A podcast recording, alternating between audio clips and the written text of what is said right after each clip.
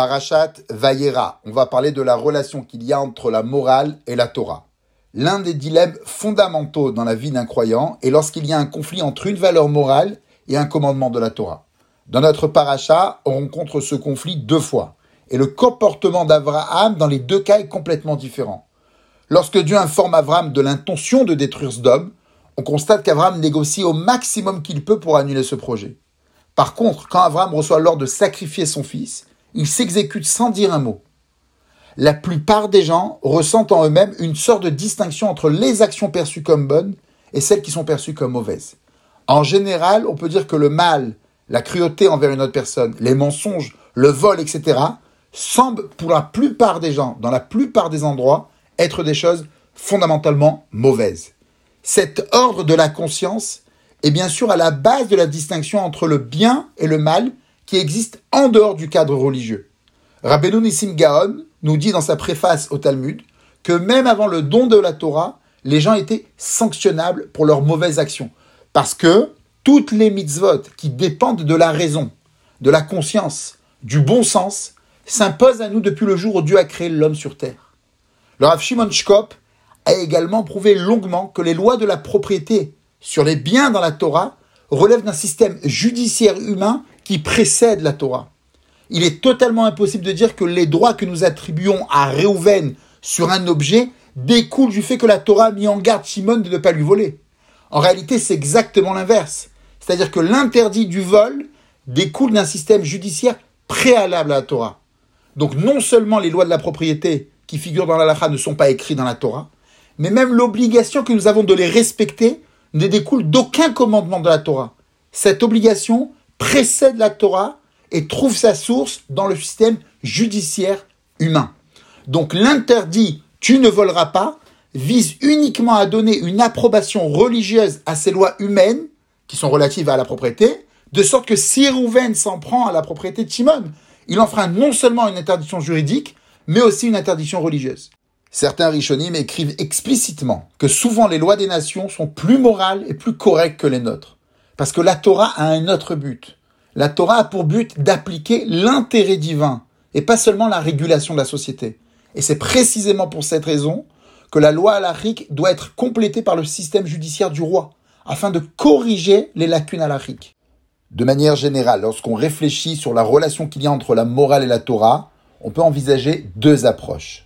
La première, c'est de réduire la moralité à la Torah. D'après ça, à partir du moment où Dieu a donné la Torah, la moralité humaine a expiré. Ce que la Torah interdit est interdit, ce que la Torah permet est permis.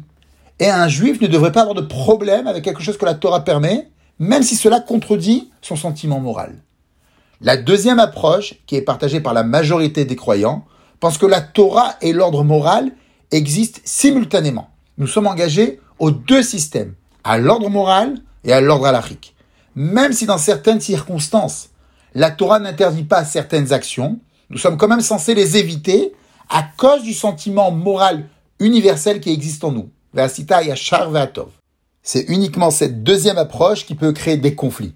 Dès lors que le commandement de Dieu et le commandement moral se contredisent de manière arbitraire. Bien sûr, se posera la question de savoir qui l'emporte, comment gérer. Il est intéressant de faire remarquer que notre discussion est liée dans un certain sens au dilemme de Tifron. Socrate demande à Eutyphron est-ce que le saint est-il aimé de Dieu parce qu'il est saint ou est-il saint parce qu'il est aimé de Dieu? En d'autres termes, est-ce que Dieu ordonne ce qui est juste parce que c'est juste ou est-ce juste parce que Dieu l'ordonne? En deux mots, est-ce que la raison précède l'ordonnance?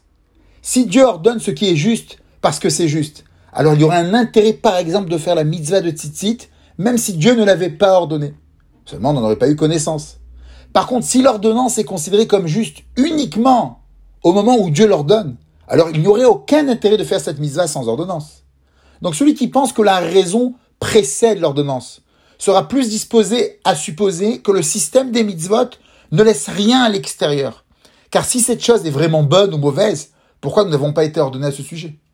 Par contre, celui qui perçoit la mitzvot comme un système à part et qui pense que c'est uniquement l'ordonnance qui donne un sens à l'ordonnance, ben, sera plus disposé à supposer de toute façon que le système moral qui existait avant les ordonnances de la Torah continue d'exister.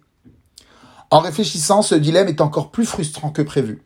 Car s'il n'y a aucun sens qui précède l'ordonnance, alors on peut se demander mais pourquoi Dieu nous ordonne de faire ces choses-là? Pourquoi vouloir nous compliquer la vie? C'est difficile de dire que c'est uniquement pour nous occuper.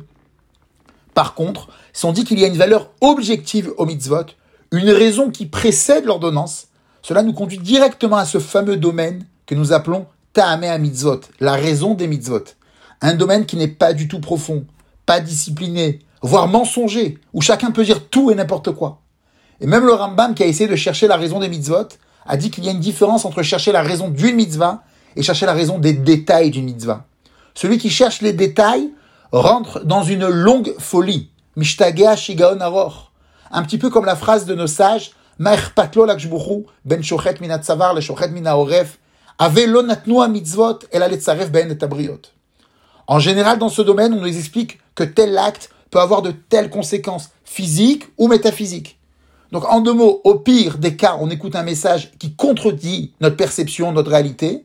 Au meilleur des cas, on écoute des arguments qui ne peuvent pas être refutés. Et donc, tout cela nous amène à être considérés, comme dit le Even Ezra, comme une secte qui fabrique des secrets pour toute chose et qui croit que les normes de Dieu sont des énigmes.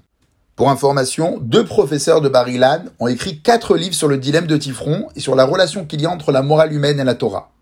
Rav Nadav Schnerb apporte également sa pierre à l'édifice en nous apportant deux discussions dans la Gemara qui semblent déplacer la ligne de démarcation au sein même des mitzvot. C'est-à-dire distinguer les mitzvot qui ont une réelle valeur intrinsèque et celles dont la seule valeur vient du fait qu'elles reflètent le décret de Dieu. Je vous les mets en PJ.